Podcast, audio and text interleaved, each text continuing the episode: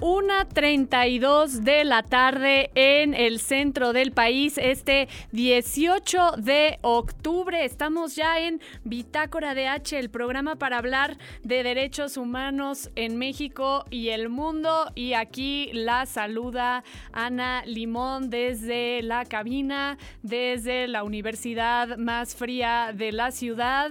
Y bueno, yo vengo aquí corriendo, Toreto se queda corto. Si vieron a una loca en Santa Fe, este, creyéndose Fitipaldi. Bueno, pues ese era yo para tratar de llegar bien puntual y bueno, hasta llegué antes. Así que pues me da mucho gusto saludarles a todas las personas que, que nos escuchan para hablar de un tema pues que ha estado sin duda en los medios, ha sido tema de, de análisis, de opinión, em, es un tema que levanta muchas filias y fobias y es el tema de, de Israel y Gaza y la situación que pues a todos nos tiene pues atónitos nos tiene sorprendidos eh, y, aunque es algo que ha estado en boca de todos, conviene seguir hablando y ahora desde un foco de derechos humanos, desde el enfoque humanitario, ya en eh, Tengo otros datos, Monse Núñez ya estaba hablando con Silvia de Médicos Sin Fronteras y ahorita vamos a seguir hablando con esto y de esto. Y yo primero les recomendaría que vayan a ver el hilo que hicimos en Twitter, en nuestras redes sociales, donde dimos algunas recomendaciones porque hay pues mucha desinformación, sobre información, eh, términos que no nos quedan claros, pues también hasta teorías de la conspiración muy cañonas. Entonces, pues ahí les dejamos un hilo de recomendaciones de analistas y de pues organizaciones organizaciones que están en terreno reportando la situación. Vamos a tener a dos entrevistados esta, eh, el día de hoy. El primero es Tarik Serawi. Tarik es académico y profesor de la Universidad Iberoamericana y tuve el gran gusto de tenerlo como profesor en la carrera de Relaciones Internacionales. A Tarik le hice una entrevista hace un par de días, pues tenía una agenda muy apretada y ahora se las voy a poner con estas respuestas pues tan interesantes y que arrojan mucha luz para poder ir guiando la conversación. Lo primero fue preguntarle a Tarik pues quiénes son los actores involucrados y, pues seguramente se han topado con palabras como el terrorismo y pues muchas cosas que, quizás no nos quedan tan claro. Entonces, por eso lo primero que, le pregunté a Tarik fue, ¿qué es Hamas? En un caso como el de eh, el conflicto palestino-israelí, vamos a encontrar siempre muchas narrativas. Esto por una parte. Efectivamente en los medios de comunicación muchas veces eh, y en las redes sobre todo se maneja a veces eh, un vocabulario eh, que puede estar altamente politizado o que puede seguir ciertas ideologías.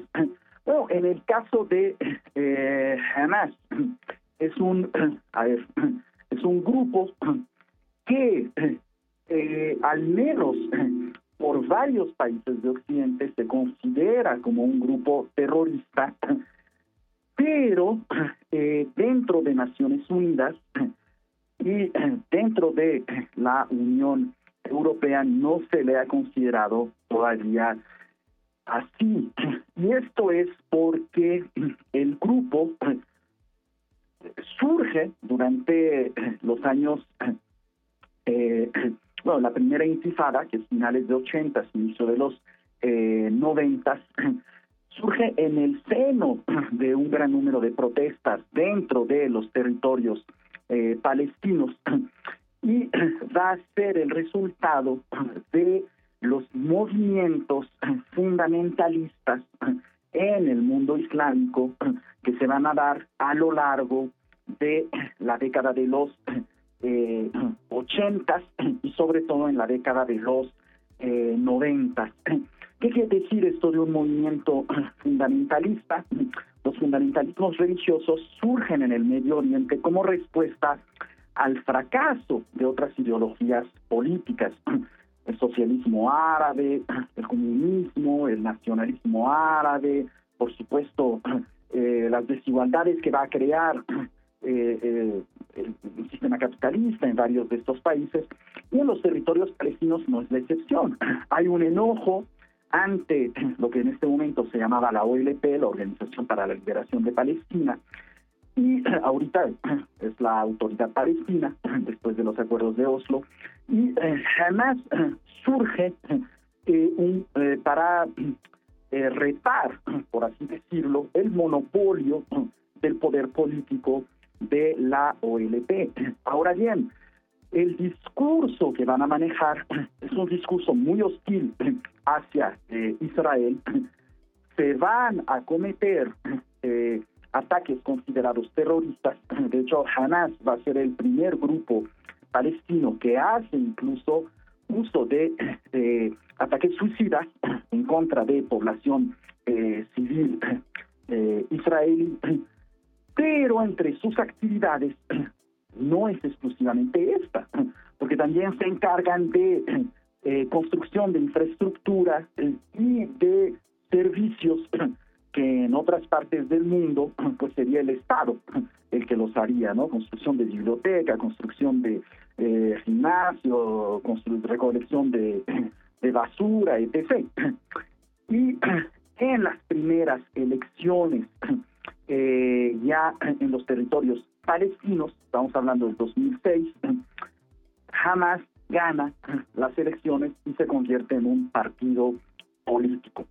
No se le permite subir al poder y básicamente dan un golpe de Estado, dividiendo de facto los territorios palestinos en Cisjordania, eh, la autoridad palestina Fatah, y en la franja de Gaza, Hamas, que si bien no va a ser un gobierno reconocido, es el gobierno de facto. Pues ahí estaba esa primera respuesta y luego la siguiente fue preguntarle cuál era la diferencia con la yihad islámica y esto fue lo que nos respondió. Bueno, que en este sentido eh, Hamas también lo que ha hecho es fungir como un partido eh, político. En este sentido, llevando sus funciones más allá de las de ser considerada eh, de, de ser exclusivamente eh, un grupo armado. La diferencia con eh, la yihad islámica palestina, Harakat el Jihad Islamí Filistín, es que es un grupo exclusivamente armado. Y dentro de Hamas, Hamas lleva a cabo muchas otras eh, acciones. Como decía, se considera de hecho que el 80% de las acciones de, eh, eh, de Hamas no tienen que ver con las armas, sino tiene que ver más con fungir como un gobierno de facto para la población de la franja de Gaza. Mientras que la yihad de Islámica Palestina sí es un grupo exclusivamente militar y las acciones que lleva y las actividades que lleva son exclusivamente militares. Y lo siguiente fue, eh, pues, hacerle esta pregunta de cuál ha sido la respuesta o cómo se ha pronunciado otro actor del cual no se ha hablado mucho y es la Autoridad Nacional Palestina que ya nos había hecho una pequeña referencia y ahorita profundizó más en eso. La posición de la autoridad palestina es un tanto eh, compleja en este momento, porque por una parte no se llegan a hacer eh, condenas, pero por otra hay una rivalidad muy fuerte entre ellos y Hamas.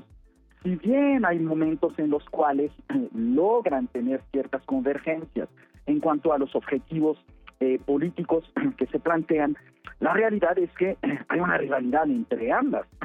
Y en ese sentido, eh, la autoridad palestina ha sido muy cuidadosa de, eh, por una parte, no condenar a Hamas, porque se entiende de alguna manera que esto afecta la causa palestina, pero por la otra, no brindar su apoyo tampoco total a Hamas. Entonces es una eh, posición un tanto ambivalente la que lleva la autoridad y claro, hay que tener en cuenta que eh, los últimos conflictos que ha habido son sobre todo con eh, Hamas y el Estado de Israel, no con la autoridad eh, palestina. Entonces, por una parte, la autoridad palestina también tiene que ver por sus propios intereses.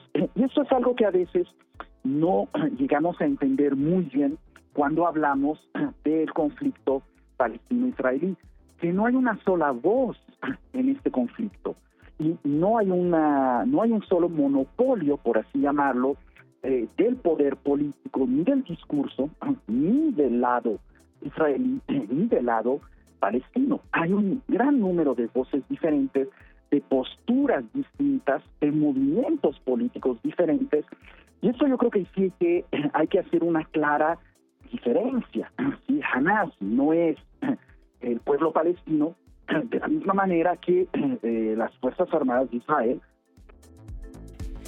pues eso, eso era lo que nos estaba hablando Tarik y algo que comentaba y que llevó y dio pie a otra pregunta es que en la situación actual en la que nos encontramos, donde hay una espiral de violencia y donde no se ve cuándo puede acabar, pues los discursos se están radicalizando y se están yendo a unos discursos que buscan la deshumanización. La una, una y otra parte están, pues eso, ¿no? Diciendo, hablándose, hablando y refiriéndose de la otra parte como algo, pues no humano y todo eso lo único que hace es que haya, que se dificulten las voces disidentes en situación, eh, eh, cuando se está en una situación de guerra.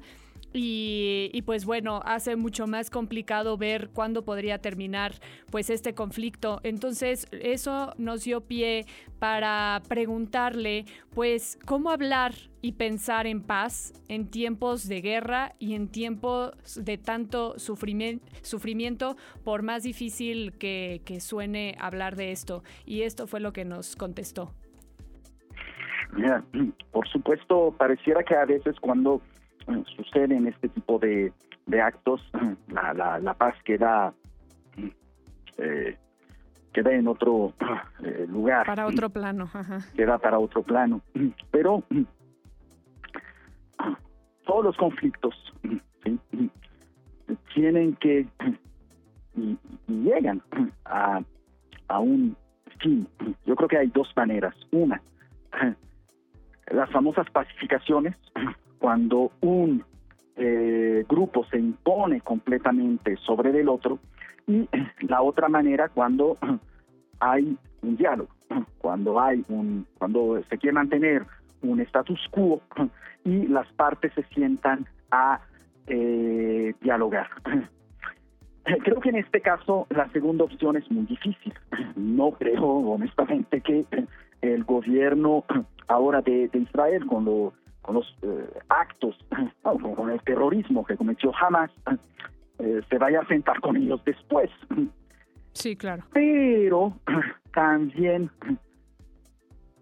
la manera en la que entendemos la seguridad y la manera en la que entendemos la paz tiene que cambiar, sobre todo en el Medio Oriente. ¿Y qué quiero decir con ello? Si por paz entendemos el acabar completamente con un grupo, pero también ignorando eh, las necesidades básicas de una eh, población, en este caso hablo de en la franja de Gaza, que está en una situación un poco precaria, no sé honestamente si se lograra tener una paz duradera. Lo que quiero decir con ello, no puede haber paz cuando en uno de los bandos eh, encontramos eh, pobreza, encontramos desigualdad, porque estas son siempre semillas que en un futuro pueden volver a generar violencia. Entonces, para realmente poder hablar de paz, tendríamos que comenzar a repensar la seguridad, porque no sé honestamente si una seguridad militarizada es la solución, y por otra parte, el, repito, ignorar las necesidades de unos frente a otros. Como lo dije al inicio de esta plática, todo ataque en contra de poblaciones civiles debe ser condenado, sin importar la bandera o el pasaporte que se cargue. Y las soluciones también tienen que incluir a ambos. Si no, simplemente estamos hablando de enfriar el problema pues esa fue la entrevista con Tariq Serawi, quien es profesor y académico en la Universidad Iberoamericana, y preguntas que pues fueron de contexto y otras que ya nos llevaron a más análisis, a una mayor reflexión desde un enfoque de, de construcción de paz, de paz sostenible y de derechos humanos, algo que ahorita pues suena bastante complicado de hablar, pero que es necesario que tengamos este tipo de reflexiones. Vamos a a otro entrevistado en el segundo bloque. Él es José Luis Michelena de Médicos Sin Fronteras. Pero ahorita nos vamos a ir a un corte musical y regresamos.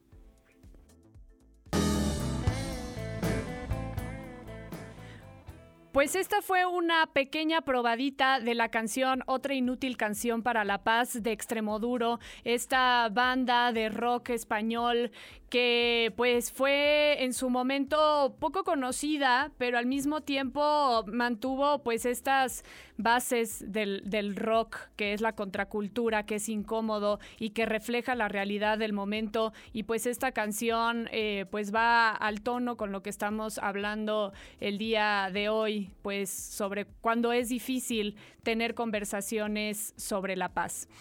Pues ahora vamos a irnos con otro entrevistado. Él es José Luis Michelena, director general para México y Centroamérica de Médicos Sin Fronteras. En el Tengo otros datos, Monse ya estaba hablando con Silvia, también de Médicos Sin Fronteras, pero ahora vamos a tener aquí a, José Luis para profundizar aún más pues sobre cuál es la, la, situación humanitaria al momento. Y pues bueno, hola José Luis, bienvenido.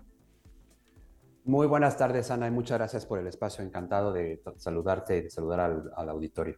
No, muchas gracias a ti. Y pues la primera pregunta sería eso, José Luis. ¿Cuál es la situación actual en el terreno? Pues mira, eh, como hemos estado escuchando, la situación es verdaderamente catastrófica, horrorosa, la hemos calificado. Eh, tenemos eh, los hospitales que, en los que Médicos Sin Fronteras apoya en la franja de Gaza, pues completamente saturados y con pocos suministros médicos, con falta de agua, agua potable y, agua corriente y electricidad. Entonces eso implica que tiene efectos sobre las incubadoras, sobre las diálisis, sobre la posibilidad de, hacer cirugías, etcétera, ¿no? Y bueno, y por otro lado, como sabemos, pues gran parte de, sobre todo del norte de Gaza, pues está siendo arrasada por los, por los bombardeos, este, incluyendo lo que pasó anoche con el hospital. Eh, y bueno, pues tienes a una población, algunos sí han logrado em, trasladarse al sur, eh, sin embargo también hay bombardeos en el sur y quienes no han podido eh, desplazarse por distintas razones, porque pues, tienen alguna discapacidad o porque tienen algún enfermo o porque de plano también no quieren dejar su tierra y sus pertenencias, pues están refugiando principalmente en escuelas y hospitales, eh, porque sí, no hay un lugar seguro, ¿no? Y entonces incluso, pues como hemos visto, eh, e incluso estos espacios también han, sido impactados, ¿no? Entonces es una situación verdaderamente terrible. Nuestros médicos, eh, pues quedan muy pocos atendiendo. tuvimos que trasladar a nuestro personal internacional al sur, cerca de la frontera con, con Egipto. Eh, y el personal local, que son la mayoría del, equipo, pues algunos decidieron irse con sus familias y también intentar uh, huir al sur.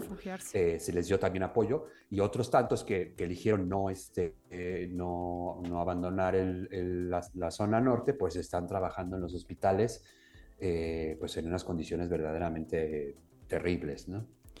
Y, esa sería mi otra pregunta, como las posibilidades o cuáles son las opciones que tienen para escapar. Ya estabas diciendo, unos van al sur y hay alguna otra posibilidad quizás de cruzar algún... Están totalmente bloqueados, pero, pero no sé cuál sería otra, las otras posibilidades para, para salir.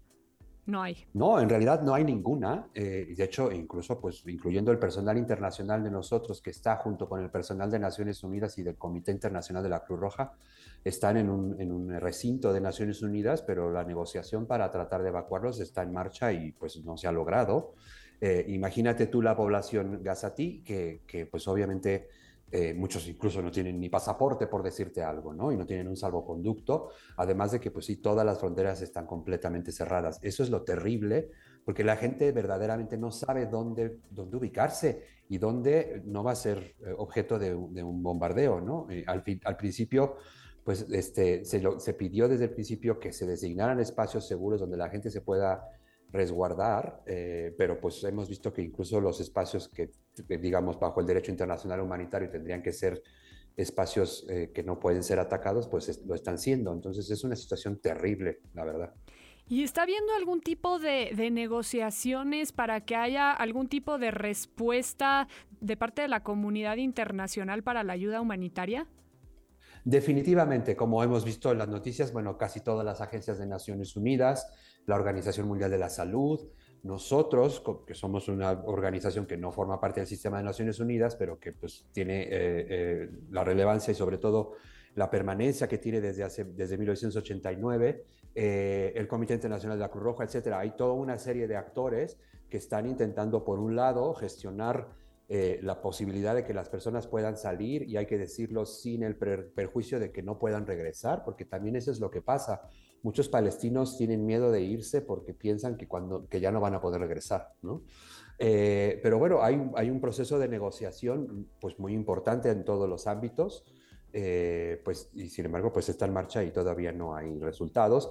Lo más urgente, habría que decir, es abrir los corredores para que pueda entrar la, ayuda humanitaria, los suministros médicos que están casi completamente agotados. Médicos Sin Fronteras y otras organizaciones tenemos ya eh, camiones en la frontera con, Egipto esperando que se les permita la entrada y pues esperemos que en las próximas horas o días se permita y así poder resurtir los hospitales y también hay que decir relevar al personal médico que lleva todos estos días desde que comenzó este conflicto, eh, pues trabajando día y noche. Imagínate el nivel de, cansancio y de terror y de trauma que tienen también los médicos en este momento. Claro, pues como dices, unos han decidido pues ir al sur y escapar junto con sus familias, otros no, pero pues al final de cuentas ellos mismos también pues están viviendo lo mismo que el, que el resto de la población civil. Y, José Luis, ¿tú eh, qué crees o cuánto crees que puede funcionar la presión de la comunidad internacional para que pues para que esto se lleve a cabo y haya este tipo de, de pues de salvoconductos o de paso, ¿no? Pues mira, cualquier cosa que te dijera sería pura especulación. Yo la verdad es que llevo cerca de 15 años trabajando con Médicos Sin Fronteras y nunca había visto una situación así. En el, porque me ha tocado, incluso yo estuve en la zona cuando el conflicto del 2014, de esa guerra que duró 51, 51 días, eh, y nunca había visto esta situación de bloqueo total, de, de bloqueo de la entrada de alimentos y de suministros y de agua a la, a la franja Nunca había visto eh, que también los, bombardeos sean tan generalizados eh, y también nunca había visto posiciones tan, tan eh, encontradas, ¿no? Este, las negociaciones están, se ven muy complicadas, ¿no? obviamente nosotros no estamos en ese proceso que es más político, pero la verdad es que, pues, ojalá se llegue con la mediación de, algún país, se llegue a un acuerdo al menos para pues para comenzar a, proveer la atención que, estos seres humanos merecen y que en este momento no están recibiendo. Nos contaban nuestros compañeros que en los hospitales ya se quedaron sin analgésicos y, están todo el tiempo los pacientes gritando de dolor. Eh, de ese nivel y hay gente que está recurriendo a tomar agua del mar porque ya no hay agua potable, ¿no? Híjole. Entonces son situaciones que son de verdad este, medievales. Eh, y entonces esperamos que esto se, logre solucionar, que los, los, gobernantes logren llegar a un acuerdo, al menos para pues, establecer eh, estándares mínimos de respeto al derecho internacional humanitario para que este sufrimiento termine. ¿no? Sí, como dices, mínimo, ¿no? Desde respetar los hospitales, las escuelas eh, y al personal médico es algo, pues lo, lo, mínimo que se puede hacer. Em, José Luis, pues una última pregunta es eh, si tienen alguna comunicación o, bueno, alguna noticia sobre la situación de los rehenes, incluyendo a Ilana Gretsevsky y Orión Hernández, los mexicanos, o no tienen ninguna noticia al respecto. No, no es, un, no, es un, no es un ángulo que nosotros tomemos. Nosotros como organización médica, pues obviamente trabajamos con los heridos. Hay que decir que también eh, ofrecimos nuestros servicios y nuestro soporte a las autoridades israelíes. Eh, pero bueno, claramente pues tienen una capacidad hospitalaria y de respuesta que no requiere de nuestra presencia, pero eh, en términos del, del, tema de, los secuestrados, pues no tenemos sí, injerencia porque es un tema que tiene más que ver con temas de seguridad y, y sí, de negociación. De negociación política, claro. Pues José Luis, ¿algún mensaje final que le quieras dar a la audiencia que sea importante que sepan? Pues principalmente estamos eh, llamando a la comunidad internacional y a los, a los actores del conflicto que, a que terminen con este derramamiento innecesario de sangre de ambas partes. Eh, y que se respeten las leyes de la guerra, eh, incluyendo el respeto a, la población civil, a las instalaciones sanitarias, al, personal sanitario, que se permita el ingreso. Y creo que sí es un momento muy importante para reflexionar que también conocemos el derecho internacional humanitario y las leyes de la guerra. Me parece importante destacar que también a nivel de redes sociales hay mucha gente opinando y mucha gente de un bando y del otro, incluso ofendiéndose y hay unas discusiones terribles. Y yo creo que, pues sí, está muy bien que nos involucremos, pero hay que también, eh, y quizás es algo que nos ha fallado a la comunidad humanitaria en general, eh, establecer y, difundir mejor eh, los, el derecho internacional humanitario para que la gente comprenda, por ejemplo, por qué está establecido que un hospital no puede ser bombardeado, por ejemplo, ¿no? Claro. Y, hay gente que está diciendo ahora, no, bueno, pero es que es una guerra. Sí, pero no. Hay, como lo hemos dicho y que ahora nos da gusto que Incluso la canciller mexicana retomó el eslogan que desarrollamos hace unos años ante el ataque de nuestro hospital en Kunduz. Incluso la guerra tiene reglas, ¿no? Y de verdad las tiene y, se tomaron, pues tienen muchos años, casi diría siglos, desarrollándose y se reforzaron después de la Segunda Guerra Mundial. Y pareciera que ahora mucha gente no las conoce y obviamente que se ha degradado su respeto. Y eso es muy importante que todos estemos conscientes y que lo defendamos además. Totalmente, José Luis. Creo que sería un buen tema para un siguiente programa poder socializar más sobre el derecho internacional humanitario, que porque estas discusiones que se pueden dar en redes sociales no abonan en lo absoluto. Pues José Luis, te, lo te agradezco muchísimo y los micrófonos de Ibero 99 están abiertos. Muchísimas gracias y que tengan buena tarde. Muchas gracias. Pues bueno, estamos llegando a un cierre de este programa. Me hubiera gustado darles algunas recomendaciones, pero se las voy a poner por Twitter, recomendaciones de películas y documentales que pueden servir para tener mayor información y mayor contextualización. Y pues escríbanos, los queremos escuchar y nos estamos escuchando a la próxima semana.